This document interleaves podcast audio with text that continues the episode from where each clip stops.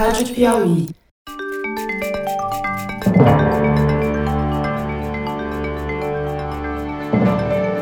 Opa! Eu sou José Roberto de Toledo e este é o Luz no Fim da Quarentena, uma coprodução da revista Piauí com a Rádio Novelo. Como você sabe, infectamos o canal do Foro de Teresina para discutir pesquisas científicas que ajudam a atravessar, talvez, quem sabe, o túnel da pandemia. Neste episódio, voltamos a conversar com o imunologista Tiago Carvalho, da Fundação Champalimau de Portugal. O assunto é, de novo, vacina contra coronavírus. Mais especificamente, sobre a vacina da Moderna, empresa que ganhou manchetes internacionais na semana passada. Infelizmente, mais no noticiário financeiro do que nas publicações científicas. Por enquanto, a vacina da Moderna só imunizou executivos da empresa, não contra o vírus, mas contra a pobreza. Tiago Carvalho, muito obrigado novamente por voltar aqui ao Luz no fim da quarentena. E hoje a gente vai falar sobre uma nova vacina, uma vacina que apareceu depois da nossa última conversa, da empresa Moderna, uma empresa de professores de Harvard nos Estados Unidos que oriçou o mercado financeiro aí, deixou todo mundo em polvorosa, mas de concreto mesmo tem muito pouco. Eu queria que você contasse para a gente o que, que a gente sabe, ou que melhor, o que vocês, cientistas, sabem sobre essa vacina da Moderna que deixou muita gente milionária na semana passada. Então, o que aconteceu? Aconteceu mais uma versão do que nós temos visto muito durante esta crise, que é, é a ciência por press release. Não? Nós não temos aqui nenhum dado, efetivamente, deste, deste ensaio clínico. Nós só sabemos que, que ele existiu, e que a empresa emitiu não dados, mas prosa. Então tem exatamente nove parágrafos. Eu estava aqui contando antes do nosso papo o, o, tamanho do press release. Não tem figuras, não tem dados, não tem nada. Isto é uma daquelas vacinas que acho que a gente tinha falado, que é baseado nos, nos ácidos nucleicos do vírus, portanto na, nas instruções de como é que se fazem determinados eh, componentes do vírus. Neste caso, a famosa proteína spike. E basicamente a tecnologia desta empresa moderna é uma empresa que já existe há uns 10 anos, que nunca é, conseguiu desenvolver nenhum produto que de fato chegasse a, a um paciente, segundo consta pelo menos na, na, literatura, nunca sequer ter um ensaio de fase 3, mas como os problemas que eles tinham é, antes eram problemas de segurança ligados à imunogenicidade, ou seja, gerava respostas indesejadas, mais ou menos 2015, 2016 a empresa resolveu que então ia fazer vacina, já que estava induzindo a resposta que não queria basicamente iam mudar de área para uma área onde o que quer é induzir uma resposta imunológica. Quer dizer, em vez de fazer remédio, eles resolveram passar a fazer vacina, é isso? Passaram de, de tratamento para vacina. E o que, que eles começaram a fazer? Eles tentaram fazer algumas de Zika, nós não sabemos o que aconteceu, não há resultados publicados. E depois há um portfólio aqui misterioso de doenças infecciosas que aparecem incluir citomegalovírus, mas não, não se sabe muita coisa. Portanto, é uma empresa que tem uma reputação de nunca publicar mesmo uh, os seus resultados. Um, e neste press release o que eles têm é uma formulação que é um, que é um, um RNA baseado na, no, no, RNA viral que codifica a, a, a, tal proteína spike, dentro basicamente de uma bolinha de gordura de uma, um, que injetaram é, por via intramuscular em 45 pessoas. Nós sabemos qual é a dose que eles usaram, ou as três doses que usaram, a idade das pessoas, de 18 a 55 anos. Sabemos que ninguém teve uma reação muito grave e mediram anticorpos no soro destas pessoas. E aí começam os problemas, porque o que o press release diz é que eles veem um aumento nos níveis de anticorpos que é compatível ou que excede com o que se vê no soro eh, convalescente das pessoas que se recuperaram. Traduz isso para a gente, por favor. Eles dizem que quando dosam a quantidade de anticorpo contra essa proteína do vírus que está na sua vacina, eles encontram uma quantidade de anticorpo no soro que é mais ou menos da mesma ordem das pessoas que foram infectadas com SARS-CoV-2 e não morreram.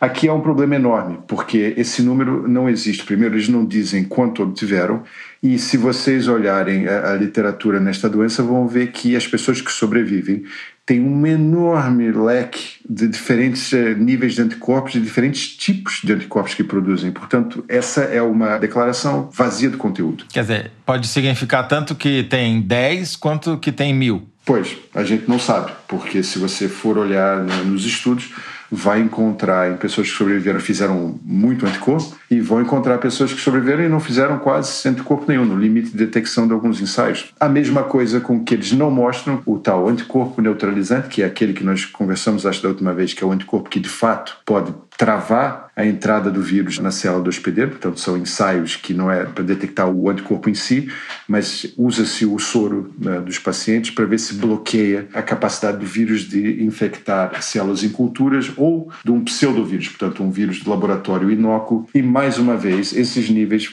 variam num leque imenso. Portanto, nós não temos ideia, na verdade, do que é o significado biológico disto, exceto que, de fato, parece que a formulação é razoavelmente segura e que induz algum nível de anticorpo é importante lembrar que, como não existe nenhuma vacina baseada nesta tecnologia em uso em humanos, já é um avanço é, importante, mas entre muito anticorpo, pouco anticorpo ou uma variação enorme entre estas pessoas, nós não temos a mais remota ideia.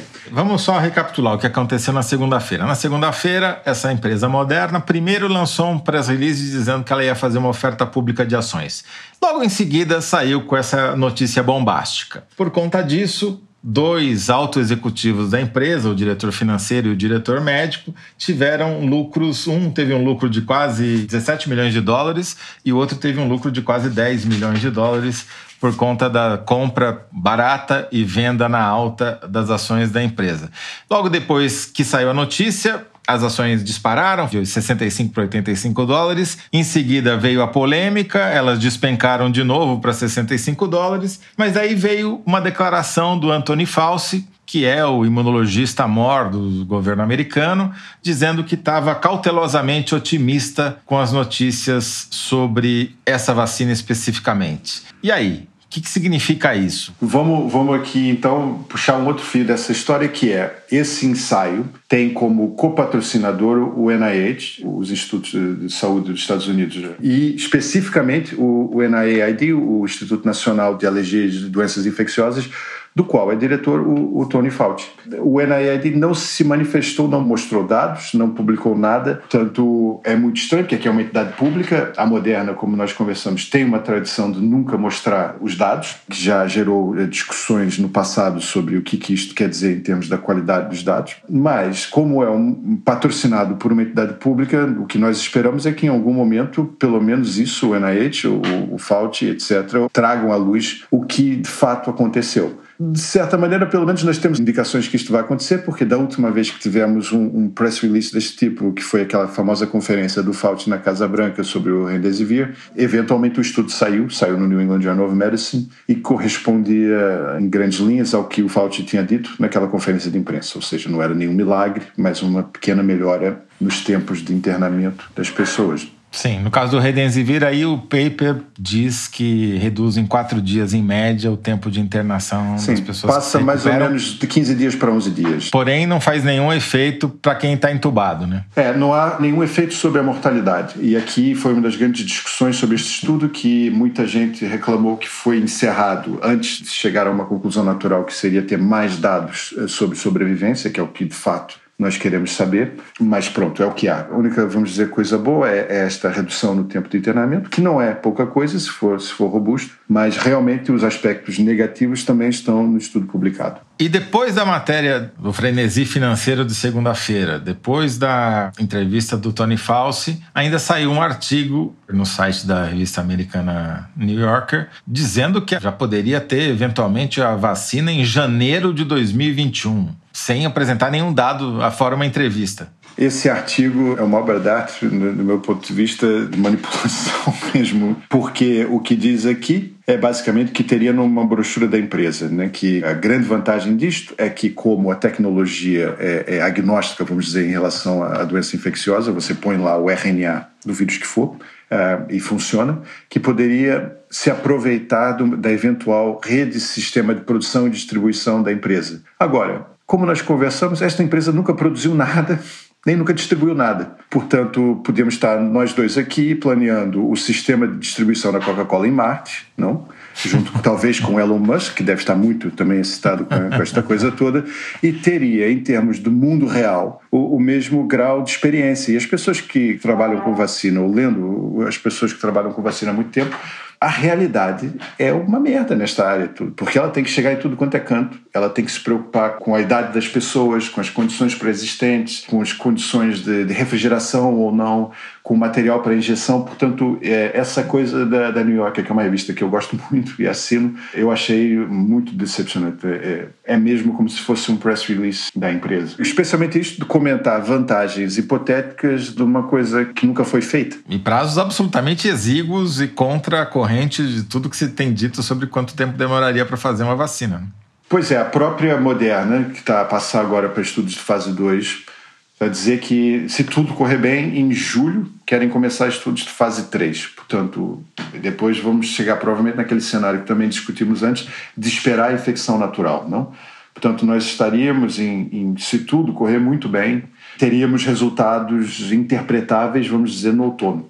Me chamou a atenção também que o grupo de estudo da Moderna, o paciente mais velho tinha 55 anos. E a gente sabe que a população mais vulnerável, que talvez devesse ser vacinada antes é a população de mais de 60. Me, me corrija se eu estiver errado, mas os, as pessoas de idade não têm maior predisposição a ter uma reação negativa à vacina do que os jovens? É preciso começar com um grupo que tenha uma, o mais baixo risco possível de uhum. ter uma reação adversa séria. Pela mesma razão, é, nós em geral não vemos crianças em, em, estudos de fase 1 de uma droga completamente nova também. O principal uhum. objetivo de um ensaio de fase 1 é medir a dosagem, etc., e saber se a droga em si vai ou não matar pessoas.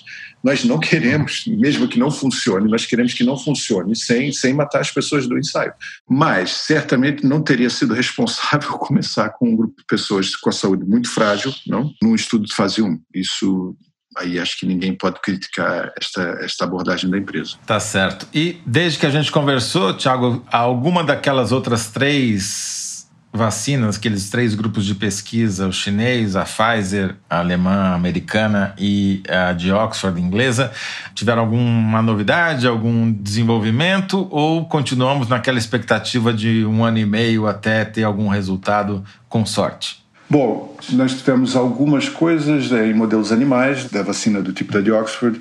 Eh, os chineses não disseram grande coisa nesse meio tempo mas não tivemos grandes notícias nesse que eu tenha visto, pelo menos. Nós tivemos mais um grupo chinês a publicar resultados também de fase inicial de segurança com uma vacina de outro tipo ainda, que é, que é baseada em adenovírus, portanto, de ter o, o, esqueleto, vamos dizer, de outro vírus e colocar lá dentro proteínas do, do SARS-CoV-2, que são resultados muito preliminares, basicamente de segurança e parecem, eh, vamos dizer, um ponto de partida bom. Acho que é boa notícia, temos várias coisas eh, que têm um perfil de segurança que permitem estudos mais avançados, porque as vacinas vacinas têm uma taxa de insucesso muito grande quando chegam aos ensaios de fato de proteção em população. Então, quanto mais pontos de partida tivermos que sejam seguros e que permitam depois testar eh, em escala maior, melhor. Não, não colocar todas as apostas num número muito pequeno eh, de estratégias que, mais uma vez, quase nenhuma corresponde a algo que esteja de fato de uso na clínica. Então, se eu entendi bem, na parte de vacinas, a gente teve pequenos avanços com relação à segurança, boas notícias, mas nada que mudasse aquele cronograma de um ano e meio até, com sorte, chegarmos a uma vacina que esteja possa ser distribuída por aí. É, eu acho que continuamos nesse momento na esperança de, de estarmos errados, na, na grande esperança todos os dias de ver um grande salto e sempre lembrando também que já um ano e meio já é um grande, grande salto em relação ao tempo de desenvolvimento normal de uma vacina. Acho que o recorde anterior é quatro anos, é isso? Estou enganado, se não me engano? É entre quatro e cinco anos para o ébola uhum. e que já foi um salto, cortou aí uns 10 anos do que nós esperaríamos do tempo de desenvolvimento normal de uma vacina. Muito bom. Tiago Carvalho, muito obrigado novamente. E quem sabe daqui a duas semanas a gente volta com melhores notícias. Sempre à espera de melhores notícias, Muito obrigado. Obrigado. Sempre um prazer. Um abraço. Tchau, tchau. Este foi Tiago Carvalho, imunologista da Fundação Champalimau, um dos mais importantes centros de ciências biomédicas em Portugal. No próximo episódio, nosso cientista residente, Fernando Reinhardt, estará de volta. O Luz no Fim da Quarentena é uma coprodução da revista Piauí com a Rádio Novelo. A coordenação e edição são da Paula Scarpim, da Evelyn Argenta e do Vitor Hugo Brandalize. Este episódio teve o apoio de produção de Clara Relstad. A identidade sonora é da Mari Romano. Quem finaliza o programa é o João Jabassi. E a coordenação digital é da Kellen Moraes. Yasmin Santos e Emily Almeida fazem a distribuição nos tocadores e nas redes sociais. A identidade visual é da Paula Cardoso e o motion graphics é da Renata Buono. Eu sou José Roberto de Toledo. Até o próximo episódio. Tchau!